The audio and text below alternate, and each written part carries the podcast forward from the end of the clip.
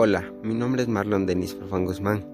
Curso la carrera de quinto perito contador con orientación en computación y hoy hablaremos del régimen administrativo de Guatemala. El territorio de la República se divide para su administración en departamentos y estos en municipios. La administración será descentralizada y se establecerá en regiones de desarrollo con criterios económicos, sociales, culturales, que podrán estar constituidos por uno o más departamentos para dar un impulso racionalizado al desarrollo integral del país. Sin embargo, cuando así convenga a los intereses de la nación, el Congreso podrá modificar la división administrativa del país, estableciendo un régimen de regiones, departamentos, municipios o cualquier otro sistema sin menoscabado de la autonomía municipal. Consejo Local del Desarrollo en las comunidades que cuentan con un mínimo de 250 habitantes mayores de 18 años podrán organizarse en un consejo local, conocido como COCODE. Pertenece al Sistema Nacional de Consejos del Desarrollo de Guatemala, el cual es de creación constitucional. Estas entidades reúnen a varios representantes de los distintos sectores de la población, en donde se representan la participación de la población en general, es decir, tanto social como económicamente.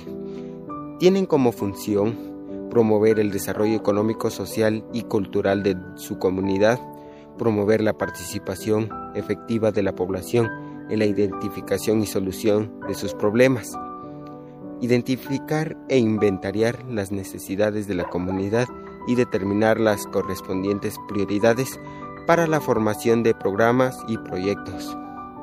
Son atribuciones de cargo del alcalde, alcaldesa, presidir las sesiones de gobierno municipal, cumplir y hacer cumplir las normativas departamentales y municipales.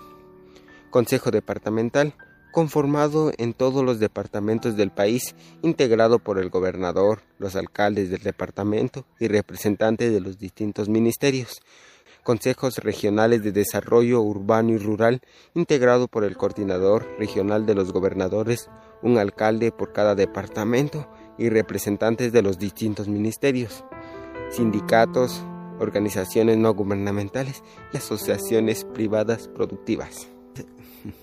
Consejo Nacional de Desarrollo Urbano y Rural, integrado por el presidente de la República, quien lo coordina, vicepresidente, el Ministerio de Desarrollo Ejecutivo, los ministerios de coordinación regionales en alcalde por cada región. Sus funciones a nivel nacional tienen como principal función organizar y coordinar la administración pública, a nivel regional promover el desarrollo de la región, promover la participación poblacional, promover y coordinar los consejos departamentales de la región a nivel departamental. Entre sus funciones se encuentra la de promover el desarrollo del departamento, participación poblacional, Funciones a nivel departamental. Entre sus funciones se encuentra la de promover el desarrollo del departamento, participación poblacional, algunas de ellas correspondientes a la corporación municipal, una función sumamente específica.